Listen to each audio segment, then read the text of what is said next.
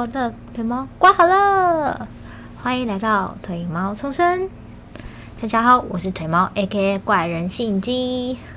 首先，先来简单介绍一下我是谁。我是腿毛，是一个北漂的女孩。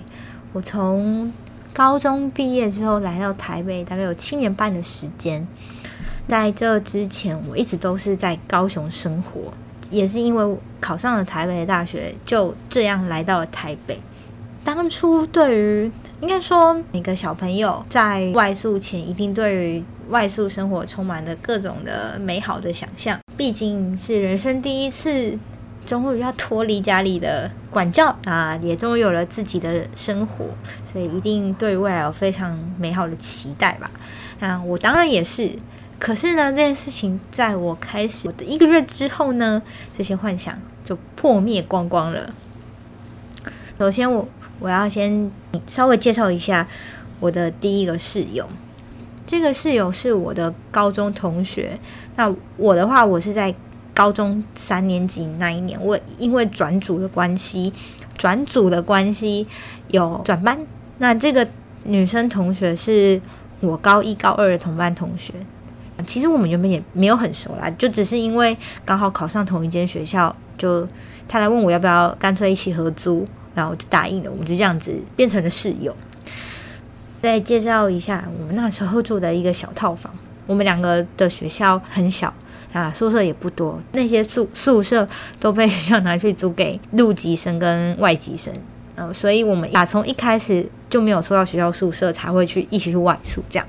那我们那时候住的一个小套房，它空间很小，大概只有四到五平左右。那这四到五平里面还要再包含一间卫浴，就是厕所啊。我们两个是一起睡在一张双人床上面，我们在生活上要有非常非常多配合、互相配合的地方。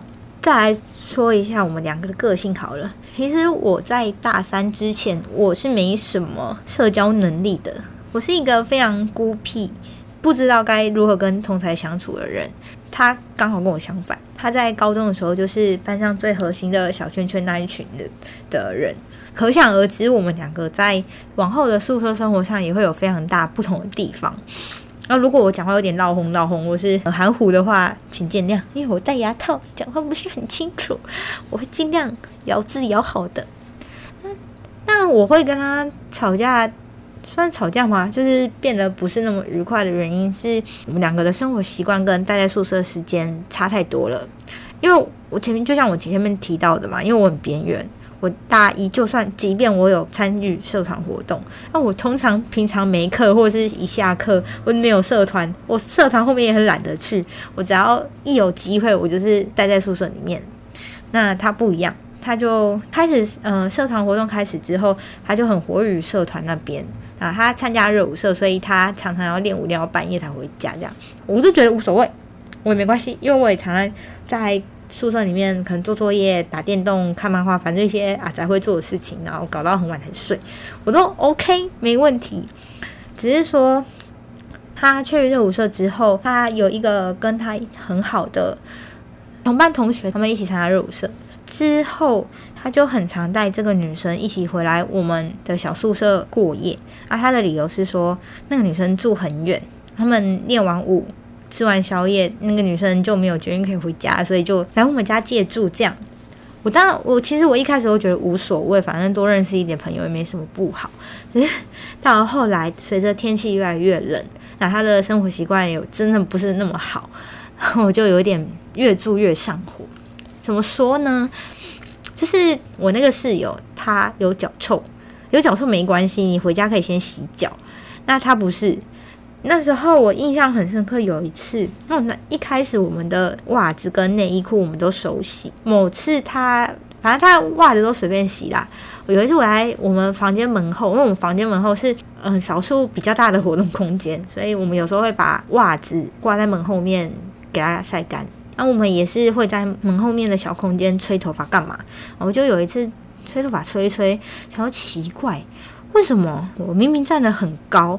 因为我身高蛮高，以以女生来说啦，就一百六十三公分，嗯，比他高蛮多的嘿。对，然后就我们的我们的鞋架在我们的书桌底下，反正就想要奇怪，我明明就离鞋子那么远，为什么我站那么高还可以闻到一个很很浓很浓的脚臭味？结果我转头一看，他的袜子挂在门上，然后想说哦。他的袜子没有洗干净，浓浓的脚臭，我一只要一靠近就会飘出来，我就觉得哦天哪，怎么会这样？然后后来他回来之后，我就跟他说了这件事情，说呃你的那个袜子好像没有洗干净，有点味道，你要不要再去把它再洗一遍？对，然后反正那个袜子他好像洗了三遍，都还有味道，就知道那个有多可怕。然后这是一。是，就他袜子没洗干净，然后大家都闻到那个味道。这是一，后来是就天气很冷嘛，然后他又练舞练得很晚才回来。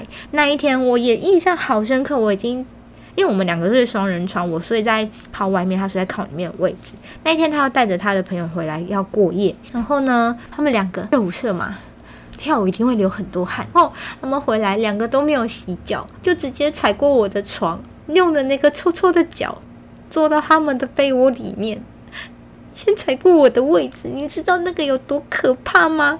我超崩溃的耶！我已经我已经洗好澡准备要睡觉，他们才回来，然后又没有给我洗脚，直接踩过我的棉被。我觉得天哪，我的世界发生什么事情了？好，后来这些事情我好像也忍下来，因为我不知道怎么跟人家交流，我真的不知道怎么跟同才相处，尤其我们原本就不熟。然后一直忍忍忍忍到最后，还有一些他的生活习惯也是，就是互相没办法配合啦。然后后来想想说，其实这件事情是只要好好说就可以解决的。但那时候的我不知道，反正后来我就受不了。刚好我妈妈公司一些呃调整的关系，她就到了诶桃园南坎那边工作。然后我就变变成后来，我只要周末礼拜五一下课，我就跑去我妈妈那边躲起来，就是远离那个不愉快的空间这样。可是到后这这样也没办法解决事情啊。到后来真的受不了了，我真的不知道该怎么办。我跟同学也不熟，我也没有台北的朋友或亲戚，我就只能问我妈。那我们两个，我我跟那个同学唯一有交集的点就是我们的高中班导。后来嗯，也是透过双方的家长还有。我们以前高中的导师去去做协调，我们就这样子过了那一年，这样就算了，这样就算了。原本以为好不容易签完合约就可以没事了，结果大一升大二那个暑假又发生了一事情。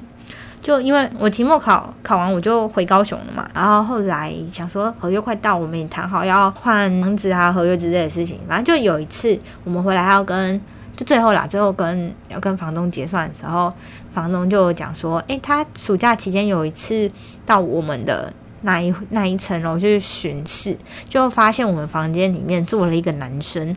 因为呃，我那个是有在呃大一快结束的那段时间换男友，就他跟原本是跟我们班上的男生是反对，高中班上的男生是班队，后来分开讲，然后就交了一个新男友，然后。房东就说，就问那个男生说：“你是谁？是某某某，就我室友的男朋友吗？”结果那个男生吓到不敢讲话。然后后来那件事情就那样子嘛。然后，而当初其实有一点吃亏，是因为我们全家人，包含我所有亲戚里面，都还没有租屋的，没什么租屋的经验，所以我不知道。